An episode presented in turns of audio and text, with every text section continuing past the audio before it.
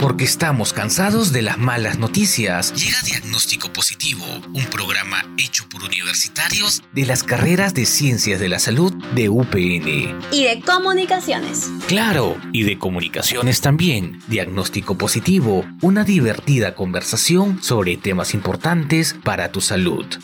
Y solo por Radio UPN. Conecta contigo.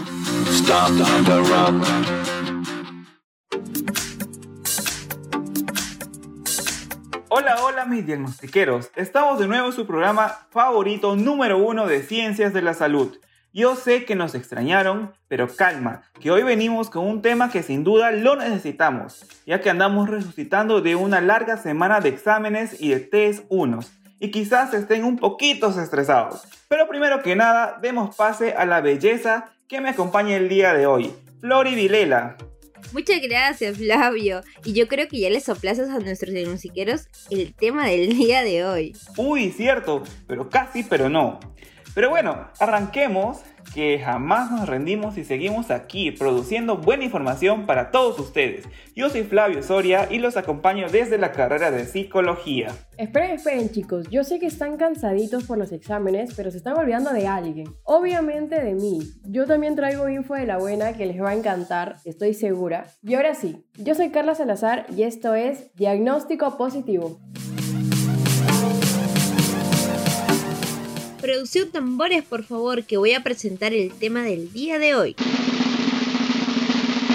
Estrés académico. Así es chicos, vamos a hablar un poquito sobre este tema, ya que estamos finalizando el primer mes del ciclo académico. Pero tranquilos, que aquí junto con los capos vamos a resolver algunas dudas y vamos a darle los tips para sobrevivir a una nueva semana de exámenes de aquí al futuro. Pero primero en sí vamos a hablar con Flavio y cuéntanos un poquito sobre el estrés académico, ya que sabemos que es algo que sucede, pero que no es algo tan malo. ¿Qué nos puedes decir estas palabras, no en realidad? Ya que muchos les tenemos miedo solamente al escuchar la palabra estrés, aunque en realidad ya sabemos que esto es algo natural.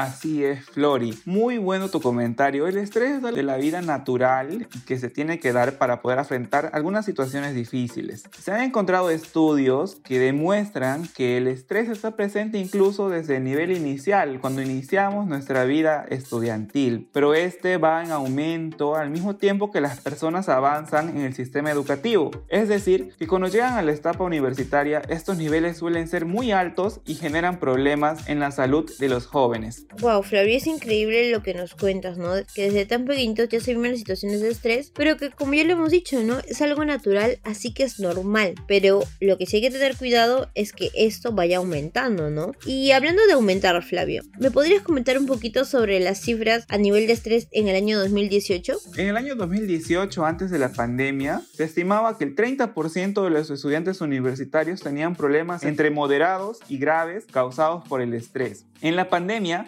diversos estudios han demostrado que el promedio de estrés se ha incrementado hasta el 80% de los estudiantes que se han visto afectados por este problema. En realidad, Flavio, hemos visto que ha habido un gran aumento, ¿no? Entre 2018, bueno, a estos años, valga decirlo. Y en realidad, ¿cómo va a afectar el estrés a la salud.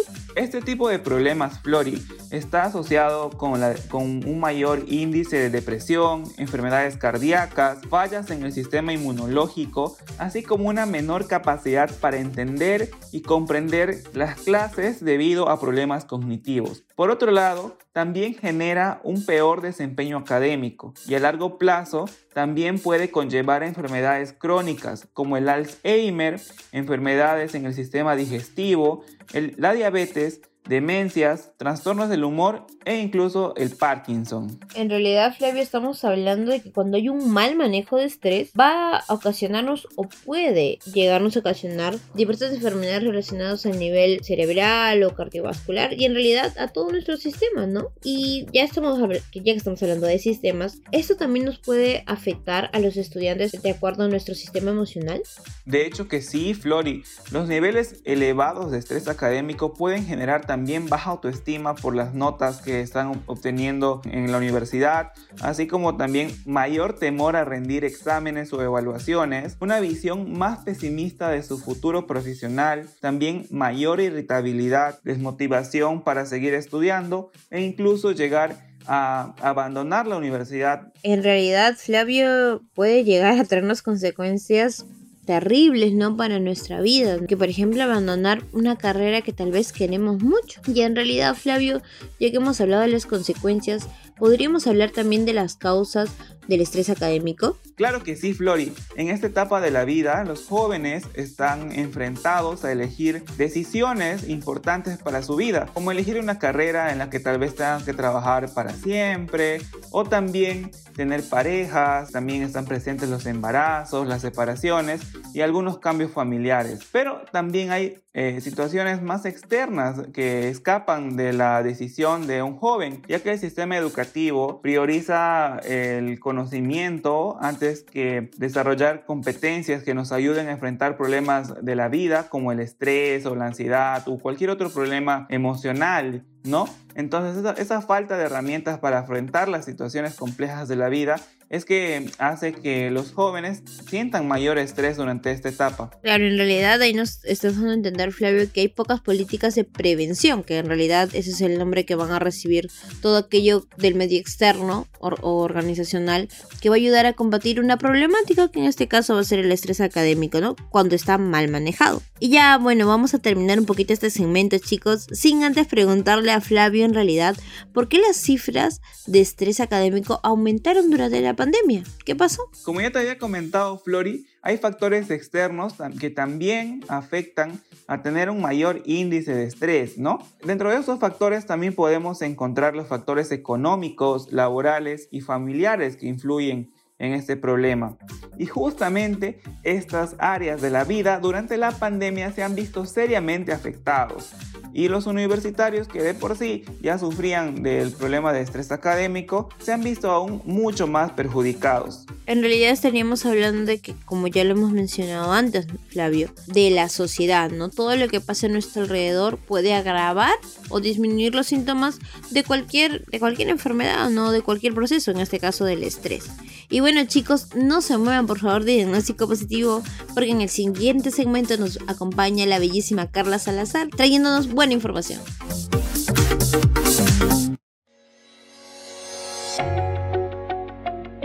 Seguimos aquí en Diagnóstico Positivo, su programa favorito de ciencias de la salud. Ahora nos encontramos en el segmento de mitos y estoy acompañada, como ya lo anuncié antes, de la bellísima Carla Salazar. Hola Carlita, ¿cómo estás? Hola Flori, muy bien. Seguimos aquí en la sección de mitos. Vamos a desmentir algunas cosas y también vamos a confirmar otras. Así que empecemos. Sí, es Carlita. Y en realidad vamos a comenzar con una duda tal vez que tienen la mayoría de nuestros diagnostiqueros, ¿no? ¿Es cierto que el cerebro necesita más azúcar durante la época de exámenes yo sé chicos que esta pregunta viene con doble intención. Yo sé que quieren comerse la torta que está escondida en el frigidera. Sí, para mí que es una excusa. Pero bueno, en parte es cierto. La principal fuente de energía del cerebro es la glucosa y durante una actividad neuronal mayor o intensa como es en esta época de exámenes, estos requerimientos aumentan. Sin embargo, hay que saber elegir adecuadamente la fuente de energía. Si bien es cierto que las golosinas contienen azúcar, no son la mejor opción porque podrían brindar un exceso y eso también es perjudicial. Una mejor alternativa es aumentar el consumo de frutas, por ejemplo. Hay una diversidad para todos los gustos. Ah, Carlita, entonces para ahí los chicos tenían razón. Entonces vamos a decir que esto es cierto, ¿no? Que sí necesitamos más azúcar, pero de la buena, ¿no? Que lo encontramos en las frutas que ya nos dijo Carlita, que es la fructuosa, así que no se me vayan a desviar del camino. A ver, ahora vamos con el segundo. Para mí eso también me parece una excusa, Carlita, vas a ver porque mi pregunta es así, que el beber café y energizante, que hay muchos en nuestro mercado, ayuda a tener más energía Bien, Fiori, aquí hay dos temas en realidad. Hay que tener en cuenta, por un lado, que la energía del café es casi nula, o sea, no tiene energía, a no ser que le agreguemos azúcar, ¿no? El azúcar sí da calorías. Ahora, ¿cómo funciona el café? Eh, este activa el sistema nervioso y si bien es cierto puede ser beneficioso, hay que considerar que solo hasta cierta dosis, aproximadamente 200 miligramos de cafeína. Ahora, el abuso de este trae efectos negativos como la ansiedad, nerviosismo, alteraciones de sueño, y consecuentemente el día de tu examen vas a estar cansado, eh, no vas a estar concentrado totalmente, entre otros efectos negativos, ¿no? Bien, ahí te lanzo un dato curioso, es que el efecto del café se va perdiendo con los días. Por ejemplo, eh, si yo me tomo una, casa, una taza de café que hoy, hoy va a darme un efecto, ese mismo efecto no me lo va a dar en tres días, por más que tome la misma cantidad, ¿no? Ahora, con respecto a las bebidas energizantes, estas tienen principalmente cafeína, pero adivina cuánto, Flori, cuatro tazas. ¡Wow! Sí, sorprendente, ¿no? Y azúcar, una combinación explosiva que si se consume frecuentemente puede causar problemas a la larga. Entre los más graves, te voy a mencionar, están los latidos cardíacos, náuseas y hasta convulsiones. Entonces, para nada es recomendable las bebidas energizantes. Y como tú lo has dicho, hay muchos en el mercado y también las cifras de las personas que están consumiendo cada vez van más en aumento. Wow, Carlita, en realidad yo desconocía esta comparación que existe, ¿no? ¿Cuánto nos aporta una botellita o una latita de bebida energizante, chicos? En realidad es malísimo para la salud porque ya estamos dándonos cuenta que esos famosos latidos cardíacos rápidos, también conocidos como la famosa taquicardia, en realidad es una consecuencia grave, ¿no? Y muchos de nosotros a veces podemos tener estas patologías cardíacas de fondo que no se manifiestan y por más bien consumir sustancias que no son favorecedoras porque no, son, no llegan a ser naturales, podríamos agravar estos síntomas o despertar estos síntomas. Y ya para cerrar en sí, para mí, Carlita, yo creo que estas preguntas están, son de bastante justificación, ¿ah? Porque mira, el, el último mito dice, ¿no? Debemos comer mucho más durante la época de exámenes porque gastamos más energía. ¿Esto es cierto? Eso es falso, porque dices mucho más hace entender que debes comer, no sé, el doble o por ahí mucho, ¿no? Entonces, el consumo en realidad durante los exámenes debe ser casi el mismo, o si hay un aumento, este es mínimo. En lo que sí hay que enfocarnos es en la calidad, como lo sabemos. Hay que incluir opciones saludables como los frutos secos, eh, que son las almendras, nueces, que ayudan a la salud del cerebro, la memoria, y mejoran el estado de ánimo también. Tenemos los frutos rojos, riquísimos, los arándanos, las moras, las fresas, las frambuesas, que contienen antioxidantes que también son muy buenos para el cerebro. Y otros alimentos con omegas como por ejemplo el pescado, ¿no? Entonces hay que enfocarnos muchísimo en eso. Así que ya saben chicos, en realidad no es que debamos comer de más, sino que tal vez en estos días debemos ser más estratégicos, como ya nos dijo nuestra querida Carla, y escoger o consumir más esos alimentos que ya nos menciona para que así tengamos un mejor rendimiento académico. Así que Carlita, muchísimas gracias por despejar estas dudas, estos mitos y hasta esas curiosidades que todos nuestros ensilleros tenían. Pero chicos, no se muevan, que ahora nos falta nuestro último segmento, que es consultorio al aire, que tenemos una entrevista imperdible también relacionado a este tema.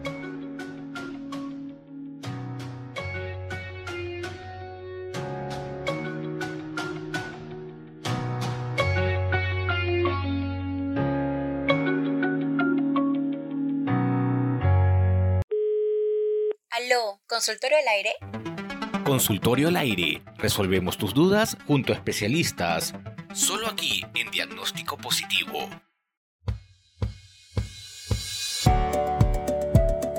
Continuamos con este programa dedicado al estrés académico. Y hoy tenemos el honor de tener con nosotros a una gran profesional. Ella es la magíster Juliana Ortiz Mayor. Es psicóloga educativa y cuenta con un máster en docencia y gestión educativa. Además tiene una amplia experiencia en el área educativa y clínica y sabe cómo ayudar a optimizar el desempeño académico, emocional y social del estudiante. Bienvenida. Muchísimas gracias. ¿Qué tal, Flavio? Un gusto poder compartir el día de hoy con ustedes, poder impartir un poco de mis conocimientos y también compartir un poco de mis experiencias, sobre todo en el área educativa. Hoy eh, hemos hablado ya en las secciones anteriores sobre algunas causas, algunas consecuencias que tiene el estrés académico, pero quisiéramos saber también cómo podemos identificarnos si uno está estresado por esos problemitas que pueden presentarse durante la universidad bueno, yo les diría a todos los oyentes y a los estudiantes universitarios, primero, debemos identificar, ¿no? ¿Qué es el estrés académico? Y yo te invitaría a que tú te preguntes, ¿no?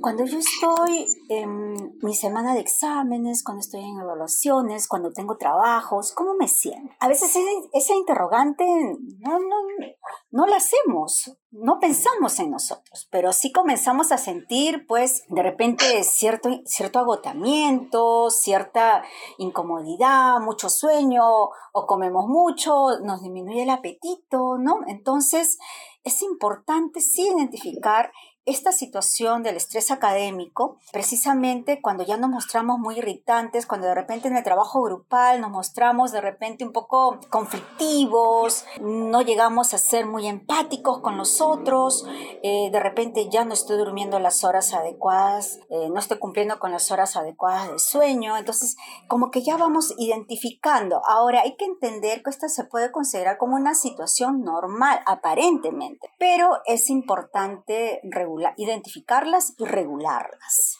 Entonces, Miss, descansar de repente o tratar de relajarnos durante la época de examen es bueno para la salud, es necesario.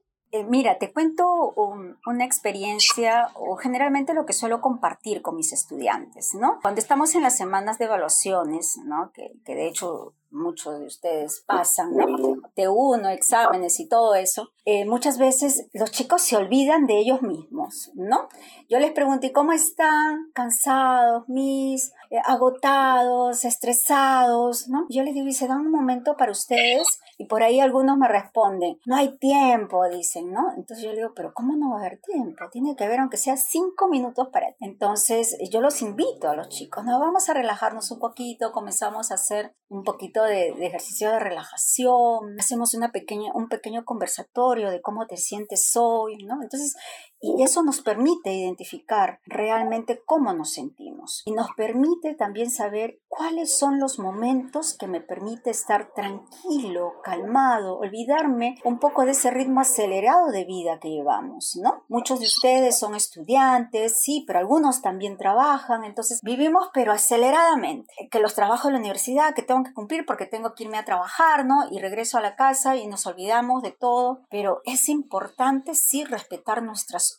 horas de sueño. Se dice que nosotros debemos descansar pues unas siete horas, pero muchas veces no cumplimos con eso. A veces dicen, no, profesora, no hay tiempo, duermo tres horas o duermo cuatro horas. Hay muchos estudiantes que trabajan de noche. Sin embargo, siempre les recomiendo que traten de cumplir mínimo, ¿no? Con unas seis horas de sueño. El cuerpo necesita descansar y tenemos que relajarnos, ¿no? De hecho, es importante practicar, sí, algunos ejercicios de respiración, de relajación, pero y si no lo sabemos, pues con las actividades nuestra vida cotidiana. Salir a caminar, por ejemplo, darnos un tiempo para salir a caminar, darnos un tiempo para de repente nuevamente iniciar con la práctica de algún deporte que lo hemos dejado de hacer, ¿no? Todo esto nos permite relajarnos, nos permite disiparnos, evitar la comida chatarra. Díganme ustedes, eh, a veces como estamos tan apurados, tratamos de comer eh, algo para saciar el hambre. ¿Y qué es lo primero que vamos a comer? A una hamburguesa, decimos, ¿no?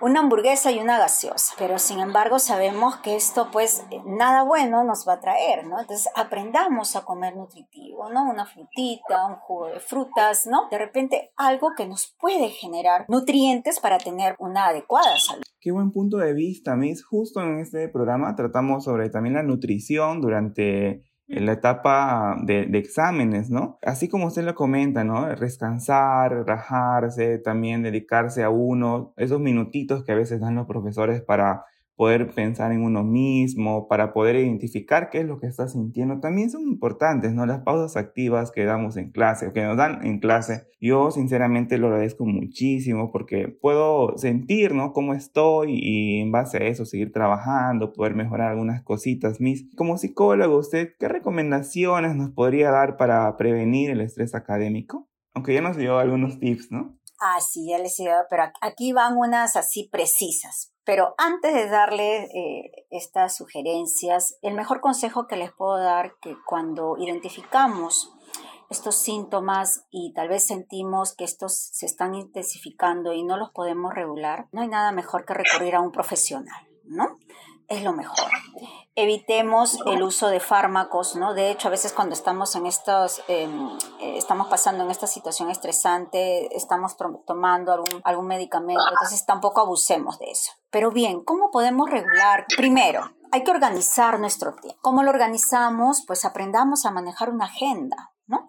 Bueno, hoy en día muchos de los chicos este, ya han aprendido o manejan muy bien su celular y ahí pueden manejar su agenda. Incluso tener en cuenta un horario, eso es muy importante, un horario donde tengas presente todas las actividades durante el día, desde las horas que tienes de clase, tus horas de alimentación, tus horas de recreación, eso es muy importante. Y eh, disfruta de un momento de recreación hay que darnos un tiempo de, recreación, que si bien lo podemos disfrutar con la familia, también lo podemos disfrutar con los amigos y creo que lo más importante es evitar decir no puedo. Cada mañana también la recomendación que siempre les doy a mis estudiantes, apenas amanece y apenas abres los ojos en la cama, siempre aliméntate diciéndote que hoy va a ser un día hermoso, un día diferente y que cada día tú lo vas a hacer valioso. Qué bonitas estrategias, Miss.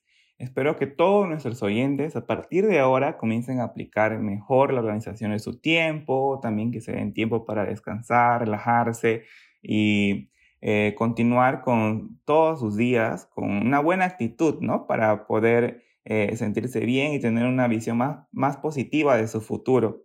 Eh, muchísimas gracias, Miss, por sus palabras quisiéramos eh, escucharla nuevamente ya para despedirnos de este programa. Muchísimas gracias, Flavio. La verdad es que he compartido una linda conversación contigo. También eh, parte de mi carrera, eh, como tú bien sabes, soy psicóloga educativa y me agrada compartir estos momentos con los estudiantes. Bueno, ojalá tengamos otra oportunidad también de poder compartir. Gracias por la invitación. Gracias nuevamente, Magíster Juliana. Esto ha sido todo por hoy, queridos diagnostiqueros. No se olviden que pueden escucharnos todos los martes y jueves a la 1 de la tarde y 8 de la tarde y los domingos a las 4 pm por la web, app de Radio PN y también en Spotify. Nos encuentran como diagnóstico positivo de Radio PN. Chau chau, hasta la próxima oportunidad.